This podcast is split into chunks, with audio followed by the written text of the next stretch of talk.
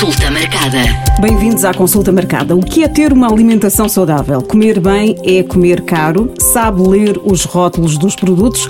Vamos responder a estas e outras questões com o Ricardo Mexia, presidente da Associação Nacional dos Médicos de Saúde Pública. Olá, Ricardo. Afinal, o que é que é ter uma alimentação saudável e como é que podemos torná-la uma rotina? Olá, Mónica.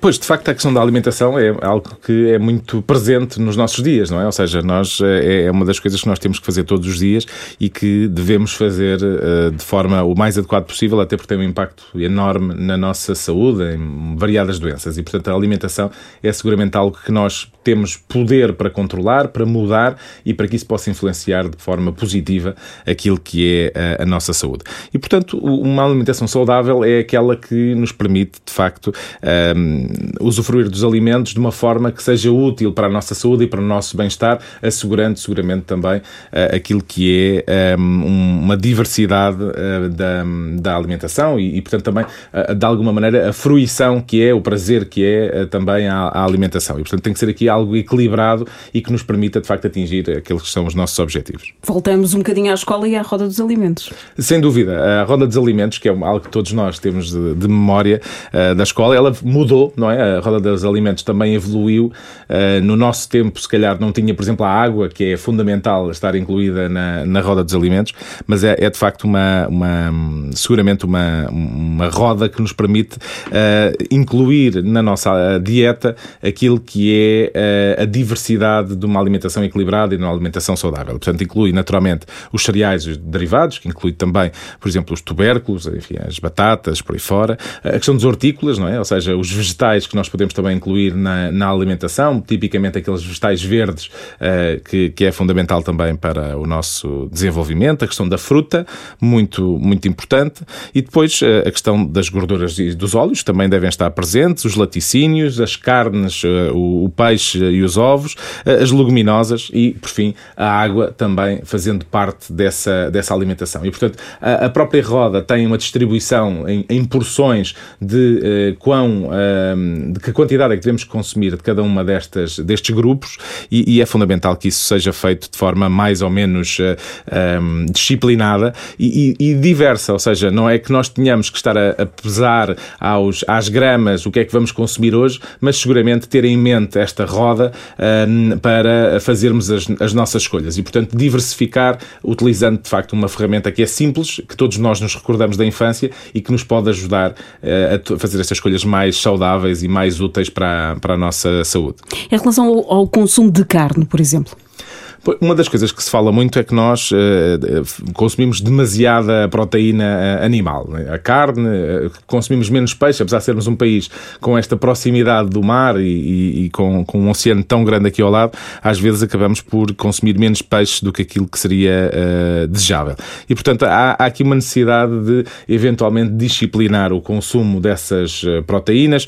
a própria Roda fala numa diversidade de, de, de consumo desse, desses alimentos fala em porções, portanto, uh, fala em uma e meia a quatro porções e meia de, uh, entre carne, peixe uh, e ovos, e, e, portanto, é muito importante que as pessoas consigam diversificar. Portanto, cada, é importante, não, eu não estou a dizer propositadamente quantidades, porque as quantidades variam muito com a nossa idade, variam muito com a nossa situação de atividade física, variam até com a nossa saúde, e portanto... Com doenças, né? E com as doenças que temos, e portanto, essa alimentação tem que ser seguramente adequada a essa, a essa realidade e, e, portanto, às vezes eh, não, não, há, não há que ter receio. Cada vez mais os centros de saúde têm pessoas diferenciadas que podem ajudar, os nutricionistas têm tido aqui um papel fundamental em ajudar as pessoas a fazer essas escolhas e, portanto, um, aconselhem-se com quem sabe. Naturalmente que os outros profissionais de saúde também podem dar aqui um contributo muito, muito importante, muito útil, mas os nutricionistas de facto têm assumido aqui um, um papel uh, essencial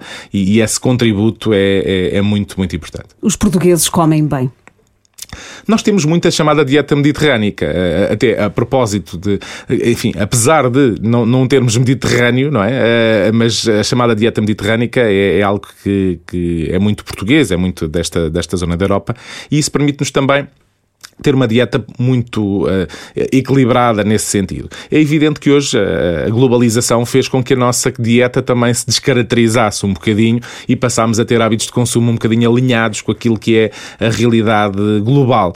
E, e, portanto, importa manter um pouco também essas raízes, manter aquilo que são os nossos alimentos típicos. Uh, enfim, sabemos bem que o bacalhau é um, é um prato muito reconhecido na nossa gastronomia, mas também temos de ter algumas cautelas em relação, por exemplo, sal, etc. Portanto, há aqui um conjunto de, de, escolhas que temos que fazer que são equilibradas e que têm que ter em conta, lá está, a nossa idade e também aquilo que é a nossa situação, as nossas doenças que temos de base uh, para, para podermos fazer melhor essas escolhas. Mas tendencialmente a dieta dos portugues é uma dieta mais ou menos equilibrada. Comer bem eh, não é necessariamente comer eh, caro. Pois, esse é outro, é um, digamos, é, é uma, sequer um mito que, que, se vai criando. É evidente que comprar alimentos de boa qualidade pode ser mais dispendioso, mas não quer dizer que mesmo com um orçamento reduzido as pessoas não possam efetivamente fazer escolhas saudáveis escolhas que são economicamente sustentáveis. E, portanto, os próprios nutricionistas também têm tido isso muito em, em conta e, e, portanto, há alimentos que são uh, baratos, mas que são nutricionalmente muito equilibrados e muito uh, bons para a nossa saúde. E, portanto, essas escolhas podem ser uh, mais feitas em função não só daquilo que é adequado para a nossa nutrição, mas também que possa ser mais adequado ao nosso bolso. E, infelizmente, os momentos que vamos atravessar não são fáceis e todos sabemos, todos sabemos disso. E, portanto, é fundamental haver também aqui uma preocupação de dar dar essa informação às pessoas. O site da Direção-Geral de Saúde tem informação muito interessante, em particular aquilo que diz respeito ao Programa Nacional um, da Promoção da Alimentação Saudável e, e, portanto, uh, recomendo vivamente que consultem. Tem receitas, tem sugestões e, portanto, as pessoas podem, com soluções simples e económicas, fazer efetivamente uma dieta uh, correta, adequada e que lhes permite usufruir da melhor saúde. Com, eh, nomeadamente com produtos sustentáveis e com a fruta da época, por exemplo. Seguramente. Eu acho que a nossa dieta não é igual ao longo de todo o ano e, portanto, também temos que usufruir daquilo que uh, o nosso país produz, uh, porque às vezes vamos ao supermercado e parece que a fruta é mais viajada que nós, não é? E, portanto, acho que é importante termos esta percepção de que os alimentos têm épocas e que podemos, durante diversas épocas, consumi-lo de forma adequada. Estamos agora no São Martinho, não é? E, portanto, a castanha tem sido também divulgada como um alimento com muito potencial nutricional e, portanto, é, é questão de identificar em que época é que estamos e que alimentos é que, por um lado, estão mais acessíveis também e que podemos usar para incluir na nossa dieta. Em quarentena, em confinamento, em recolher com o dever cívico de recolhimento, temos tendência a comer pior, não é? É verdade, ou seja, acabando por ficar em casa, eh, às vezes acabamos por recorrer mais a alimentos que temos eh, ali à mão e, e, e estando mais tempo em casa também há sempre uma eventual tendência para um, fazer um, um pequeno lanchinho aqui e ali e isso pode de facto ser uh, contraproducente. Dizer que é importante que não fiquemos muito tempo sem comer e, portanto, nós distribuirmos os nossos alimentos ao longo do dia naturalmente preservando uma regularidade, fazendo as refeições às horas certas, etc., é muito importante e, e portanto, devemos fazê-lo sem, sem dúvida absolutamente nenhuma. Mas ficando em casa, devemos mais uma vez também optar por escolhas mais saudáveis, ou seja, eh, principalmente às vezes optamos muito por alimentos processados, quando podemos eh, optar por alimentos eh, ou frutas ou vegetais que têm também uma. são muito saborosos e acabam por ser também um bom complemento à nossa, à nossa dieta do ponto de vista nutricional. E há aquela tentação de pedir o fast food também, não é? Ficando Sim, em casa. Exatamente, e portanto agora esta questão do takeaway, não é? Tem assumido um papel particularmente importante, mas também dizer que também há takeaway mais ou menos saudável, não é? Portanto, não é a escolher comer em casa e, e encomendar comida não é sinónimo de comer mal. Uh, e portanto, eu também tem havido um aumento dessa oferta e, e de, de, alimentos mais, uh, mais saudáveis também na, na no takeaway ou, ou nas entregas, mas acima de tudo, nós muitas vezes uh, com um há um planeamento não muito uh, um, estruturado, conseguimos assegurar que temos em casa uh, os ingredientes base para fazer uma dieta diversificada, uma dieta saudável. E, portanto, uh, imp importa incluir isso também no nosso planeamento semanal e, e portanto, seguramente que haverá soluções simples, ágeis, fáceis de fazer. não é preciso ser um chefe com, com estrelas Michelin para cozinhar uma refeição saborosa e que é nutricionalmente adequada. Há truques, as ervas aromáticas para dar sabor e substituir o sal, certo? Exatamente. Um dos problemas da nossa dieta tem a ver com um consumo excessivo de sal e, portanto, isso tem implicações importantes num conjunto de doenças, designadamente da área da cerebro-cardiovascular. E, portanto, nós conseguirmos reduzir o impacto dessa, dessas doenças através de uma melhoria naquilo que é o nosso consumo de sal é muito importante. E, portanto, encontrar alternativas. Sabemos que na nossa culinária o sal tem um papel uh, central e, obviamente, também temos que consumir sal. Não temos a consumir sal em excesso. E, portanto, não é uh, necessário muitas vezes, uh, aliás, como bem sabemos, o saleiro, que era, um, digamos, uma presença regular nas mesas, hoje está uh, praticamente desaparecido e, e provavelmente bem. e, portanto, temos que encontrar alternativas para temperar a comida. E as ervas aromáticas são seguramente uma boa alternativa para, para temperar a comida e, e, portanto, nesse sentido, são uma boa alternativa a utilizar o, o sal como complemento. Temos vindo a reduzir também o sal em alguns dos alimentos processados, por exemplo, o pão teve uma redução importante do seu conteúdo do ponto de vista de sal e, portanto, tudo isso contribui também para nós melhorarmos a, a nossa, a nossa saúde. É curioso dizer que, por exemplo, nós temos, comparando com os restantes países da Europa, uma inversão naquilo que diz de, de respeito às doenças cerebrovasculares, ou seja, nós temos mais AVC, mais problemas cerebrovasculares do que cardiovasculares, do que infartos do, do miocárdio. Portanto, isso é um pouco diferente da, da, dos países mais a norte da, da Europa, em que efetivamente os infartos são mais, são mais frequentes. E hum, é, é, importante aqui, uh, a publicidade nem sempre é, é, é amiga de uma alimentação saudável. Nós sabemos ler os rótulos. Pois, eh, a questão da publicidade, por exemplo, há alguns estudos que apontam para que há uma componente importante de alimentos naquilo que nós vemos todos os dias na, nos anúncios, não é? E, portanto, os anúncios, eh, uma parte também importante deles eh, não, não são propriamente escolhas particularmente boas do ponto de vista nutricional. E, e portanto, é, é, tentarmos ganhar aqui alguma imunidade em relação a esses anúncios. É, sabemos todos que não devemos ir às compras quando estamos com fome, porque tendemos a comprar muita coisa coisa e muitas vezes coisas hipercalóricas e que não são de facto adequadas, mas em, relação à questão da, dos rótulos é muito importante que os saibamos ler. Às vezes há produtos que aparentam um, ser mais saudáveis e os light. Os light, não é? Ou seja, essa menção tende a. São, são sempre light ou, ou nem, nem sempre são e, portanto, até a própria União Europeia tem tentado disciplinar aquilo que são os rótulos também por causa dessa, dessa menção uh, e, portanto, uh, temos que ver de facto o que é que o alimento contém. E, portanto, os rótulos hoje até tem a separação por os diversos grupos, seja os hidratos de carbono, seja as gorduras, seja a, eh, a proteína, e portanto isso também é importante que nós passemos a aprender a ler para podermos eh, fazer escolhas mais informadas, escolhas mais eh, saudáveis. E portanto é, é fundamental essa leitura dos rótulos e há, mais uma vez, no site da Direção-Geral, há uma boa explicação sobre como fazer e, e de que maneira é que podemos optar por aquilo que são melhores alimentos ou alimentos mais adequados às nossas necessidades nutricionais. E é importante também ensinarmos as nossas crianças a comer bem. Uh, o excesso de sumos, de bolachas. Uh, há aqui um papel também importante com, com, com os filhos. Claro, é desde pequenino que seguramente fazemos uma adoção de comportamentos mais saudáveis e a dieta não é, não é exceção. Tem havido aqui uma tentativa de reduzir as bebidas açucaradas, as bebidas com gás, portanto, os refrigerantes, de reduzir o seu peso na, na, na dieta. Há, há várias medidas, até do ponto de vista populacional, redução, por exemplo, da disponibilidade destes alimentos no contexto das escolas, eh, as tais máquinas de vending, onde as pessoas podem ir autonomamente, também houve aqui uma tentativa de disciplinar um pouco essa, essa venda destes alimentos que nutricionalmente não são tão adequados, mas hum, é, é fundamental que ensinemos as crianças desde cedo, lá está, a fazer as escolhas mais saudáveis e também até a prepararem a sua própria comida, não é? E portanto, de que maneira é que eles podem ao longo da sua vida, depois continuar a fazer escolhas mais uh, adequadas e, portanto, o, até envolvê-los na preparação da comida. Sabemos que as crianças são sempre grandes embaixadores. Uh, já tivemos a experiência da reciclagem, estamos agora a ter a experiência da higienização das mãos e das máscaras e, portanto, as crianças têm aqui, de facto, um papel fundamental naquilo que é a melhoria da, da nossa saúde e aquilo que lhes ensinarmos hoje seguramente vai colher frutos daqui a umas décadas enquanto adultos, porque seguramente terão uh, mais saúde em função também dessas escolhas que fizeram. Somos inundados com anúncios de suplementos alimentares. São benéficos?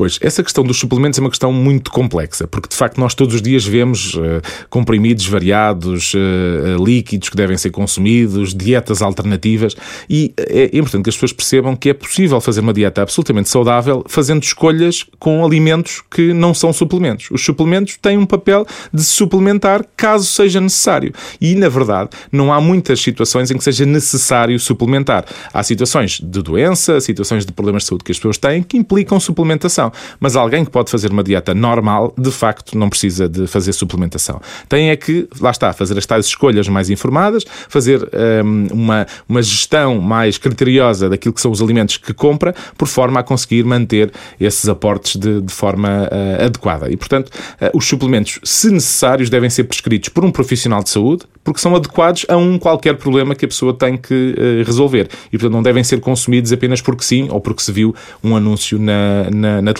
E, portanto, que isso seja muito claro para todos. Em tempo de, de gripes, uh, a vitamina C, por exemplo. Pois fala-se muito da questão das vitaminas e dos suplementos, suplementos vitamínicos para, para a questão da, das infecções. É evidente que nós temos que ter um sistema imunitário robusto para fazer face a qualquer infecção, seja agora a Covid ou a gripe ou outro qualquer.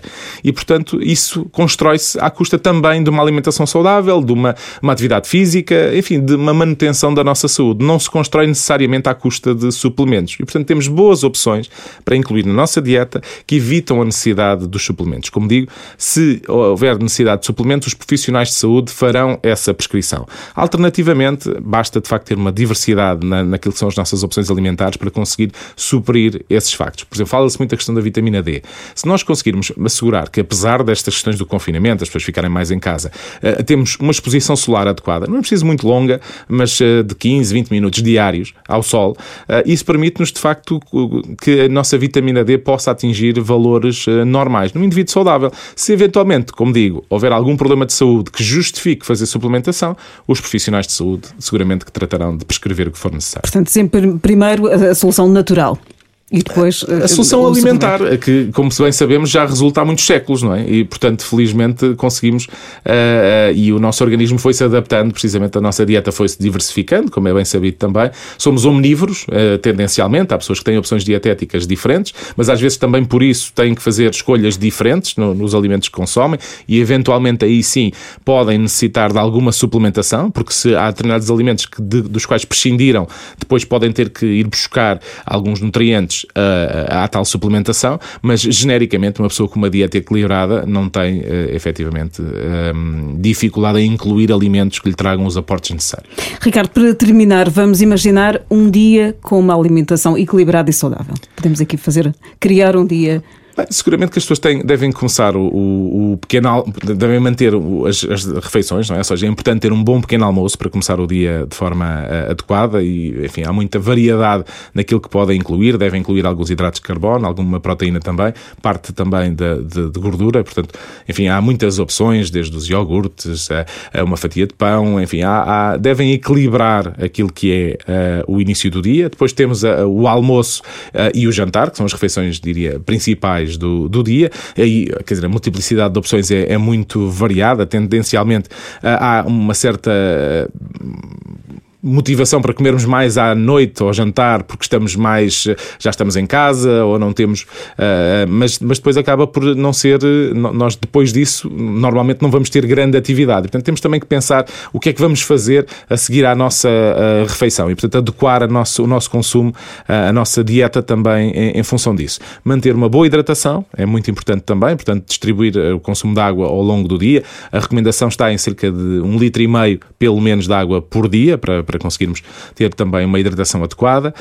Um, e, portanto, é, é, na prática é ser diversificado nas nossas escolhas e que um, consigamos, um, como digo, há muitas receitas por essa internet fora que as pessoas podem usar para diversificar a sua alimentação e seguramente que uh, também nós, como pessoas gregárias que somos, uh, e, e, os latinos, não é? Uh, nós do sul da Europa tendemos a fazer das refeições também atividades sociais. Agora é um momento um pouco mais difícil para isso, não é? Sabemos que aqui no contexto da pandemia são momentos mais arriscados e, portanto, devemos tentar limitar grandes convívios nesse contexto, porque seguramente durante a refeição temos que retirar a, a máscara, mas um, nós, para nós é também uma experiência cultural, de partilha de cultura, de partilha de, de amizades e, portanto, uh, para nós a refeição tem também aqui um simbolismo muito importante. E, portanto, quando as coisas normalizarem, seguramente vamos poder voltar a ter os jantares em família, os almoços com os amigos, os convívios e que a, a gastronomia também representa aí um, um aspecto central daquilo que é a nossa vivência enquanto portugueses.